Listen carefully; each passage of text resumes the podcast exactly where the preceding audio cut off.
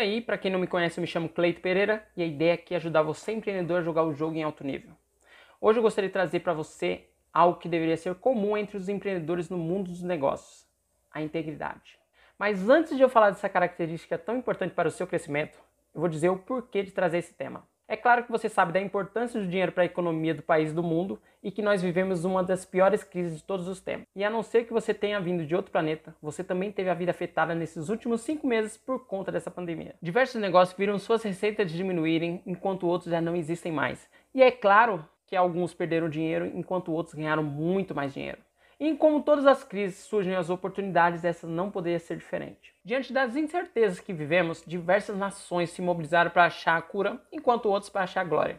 O que para mim essa última é uma vergonha, pois cada um tem seu ponto de vista, mas para mim eu não coloco o dinheiro acima do que é importante. E nesse caso é a vida. Diversos países saíram numa corrida para tentar retomar a vida normal de antes, e alguns pressionam seus laboratórios a pular etapas no processo das pesquisas, na ganância de tentar ser o primeiro a chegar. Mas ser o primeiro realmente importa?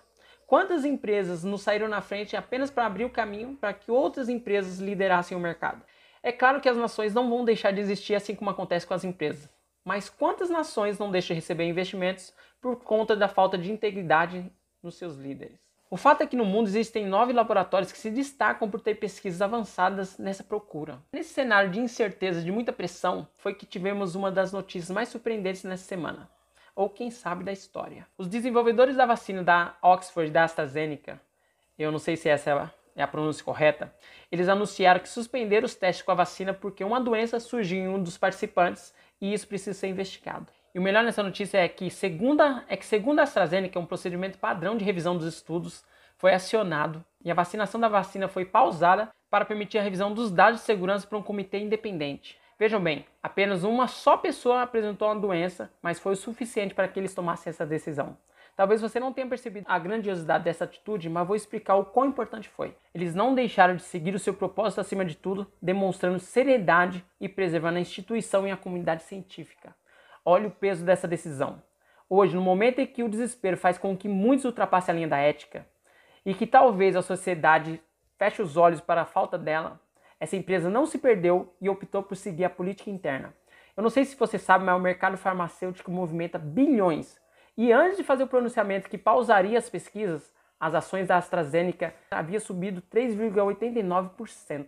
Eu não vou entrar aqui nos valores das ações nem o quanto significa isso, mas fique certo que é grana pra caramba. Se uma empresa está em alta, quantos não surfariam essa onda e se calariam optando pelo mais fácil? Todos sabem que dependendo da notícia as ações caem investidores perdem dinheiro. Você teria essa mesma atitude? Eu não sei quantos países têm acordos fechados com a AstraZeneca, mas somente o Brasil prevê desembolsar cerca de 1,9 bilhão somente com a vacina e desse valor 1,3 bilhões vai para pagamento somente a essa farmacêutica. Você sabe qual é o preço da integridade? Isso depende. Se ela for verdadeira, a chance de retorno é muito alta. É claro, depois do BAC. Nesse mesmo dia depois do anúncio, as ações da AstraZeneca caíram mais de 8%, deixando o mundo perplexo e, é claro, os investidores putos da vida. Mas quem faz investimento na bolsa sabe que as ações têm alta e queda e que o mercado tende a reagir de diversas formas. Então, um dia depois da revelação da empresa, as ações voltaram até alta e o melhor, agora o mundo todo sabe que se trata de uma empresa idônea e com integridade acima de tudo. O mundo achou positivo em ver uma empresa com esse posicionamento, pois as pessoas sabem que não existe solução mágica para a solução do planeta. Todos, por mais que não queiram, estão cientes que depende de estudos sérios para que alcancemos a tranquilidade de ir e vir sem ficar doente. O que você precisa entender aqui é que ser íntegro tem um preço e não ser também tem.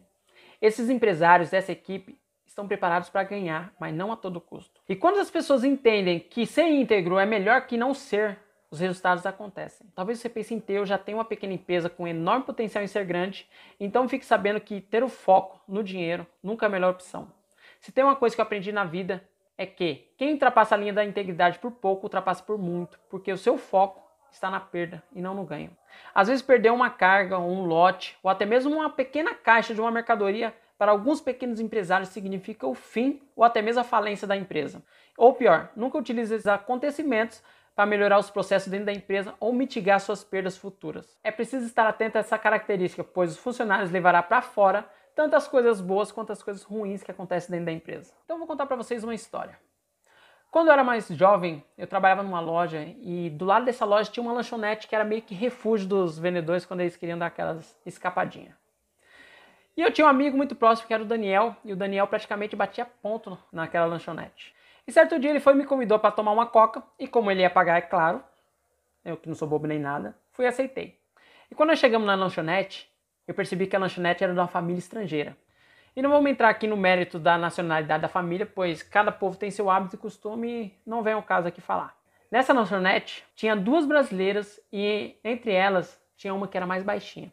E aí o Daniel ficou, ah, baixinha pra lá, ou baixinha pra cá, né? O que, que você me recomenda? Todo metido a galã, engraçadinho. E aí eu percebi que ela tá meio desconfortável em indicar alguma coisa. Só que eu sou muito cismado em comer comida fora de casa. E eu só como quando eu tenho boa impressão do lugar. E o Daniel insistia para que eu pegasse alguma coisa e, como eu já havia percebido a, a, garçonete, eu perguntei, ô moça, qual desses aqui você já comeu e gostou? E ela simplesmente só balançou a cabeça negativamente, tipo assim, nenhum. E eu fui apontei para a estufa e falei assim, esse aqui, você me recomenda? E ela balançou a cabeça negativamente.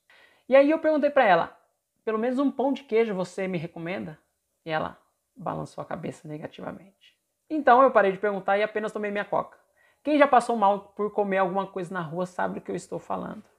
O Daniel, que tem estômago de avestruz, foi comeu e ainda achou que eu era fresco. Eu não sei quem foi, eu sei que não fui eu, mas mais ou menos duas semanas depois, a vigilância sanitária baixou no local e fechou a lanchonete. Eu sei que hoje, anos depois, a lanchonete ainda funciona, porque a família provavelmente tem dinheiro e conseguiu reabrir. Mas ela depende basicamente de visitantes que frequentam o centro e que não sabem da má fama do local. Eu sei que eu jamais comi lá e nunca vou comer. O que você precisa compreender aqui é que os pequenos empreendedores ou até mesmo os grandes empreendedores podem até tentar esconder algo de errado, mas a má fama corre mais rápido do que se pode imaginar e o medo de perder pouco é o que faz esse empreendedor perder muito.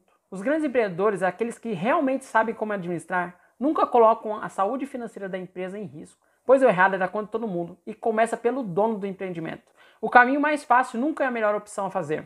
Ser íntegro traz muito mais benefícios do que não ser. Tem perdas que na maioria das vezes são inevitáveis e que não há o que fazer, mas que sempre podemos retomar da onde paramos e contar que o cliente estará conosco para dar seguimento. Ter integridade é para a vida. Se você gostou desse conteúdo, deixe seu comentário aqui embaixo para mim ficar sabendo do que você achou. Um forte abraço, fica assim então.